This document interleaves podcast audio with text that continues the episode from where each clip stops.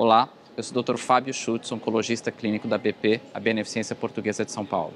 Nós estamos hoje aqui na ESMO, em 2019, em Barcelona, e eu vou sumarizar para vocês os resultados do estudo InVigor 130.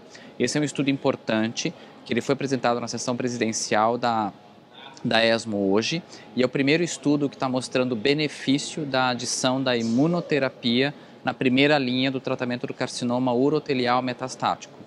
Então, esse estudo ele randomizou os pacientes em três braços para receber a tesolizumab mais a quimioterapia, que era cisplatina ou carboplatina mais gencitabina, ou a placebo mais a quimioterapia, ou o atezolizumab isolado, braço aberto. Então, eram três braços que foram randomizados.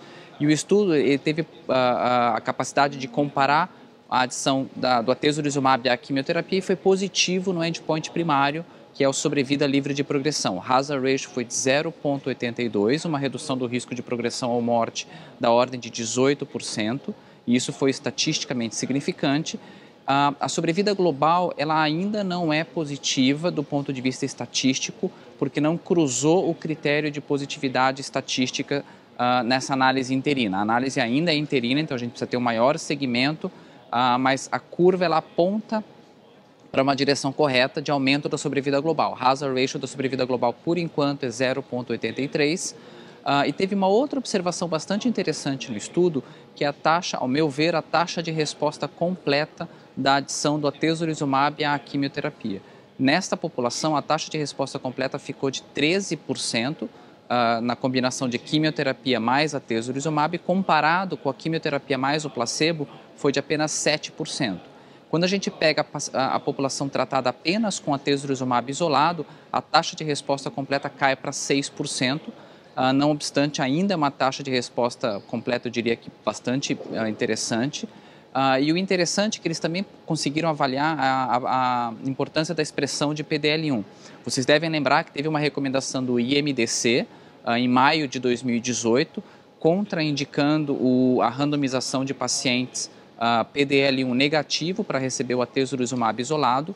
Entretanto, na subanálise do estudo dos pacientes que eram PDL1 positivo, esse braço ele foi inclusive melhor do que a quimioterapia, porque a comparação foi feita atezolizumab isolado versus a quimioterapia uh, isolada mais o placebo.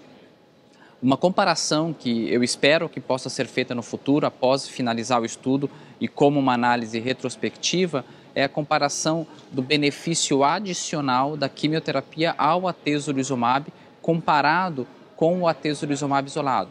Ainda nessa análise interina, essa análise não pôde ser feita porque o estudo não foi desenhado para fazer essa análise, mas eu acredito que no futuro isso possa ser feito. Ah, ah, do ponto de vista de taxa de resposta objetiva global, a adição do atezolizumab não teve um grande aumento na taxa de resposta objetiva global, ficou ao redor de 40% em ambos os braços, quimioterapia mais placebo ou quimioterapia mais atezolizumab. O que diferenciou mesmo foi o que eu comentei antes, que foi a taxa de resposta completa uh, nos dois estudos. Uh, então, tem outros estudos em andamento avaliando uh, esse mesmo benefício, só que no caso com o pembrolizumab, que é o Keynote 361, que deve sair os resultados ao redor, uh, meados do ano que vem, uh, deve ser apresentado em algum congresso. Mas eu acho que a importância desse estudo é que é o primeiro estudo que está levando a imunoterapia para a primeira linha dos pacientes com carcinoma urotelial. E, e, o nosso centro, a Beneficência Portuguesa, ela teve o prazer de participar desse estudo, inclusive a gente conseguiu recrutar um número significativo de pacientes, uh, e eu sou um dos autores do estudo, então por isso que eu estou compartilhando com vocês uh, os resultados desse estudo. Muito obrigado pela atenção de todos.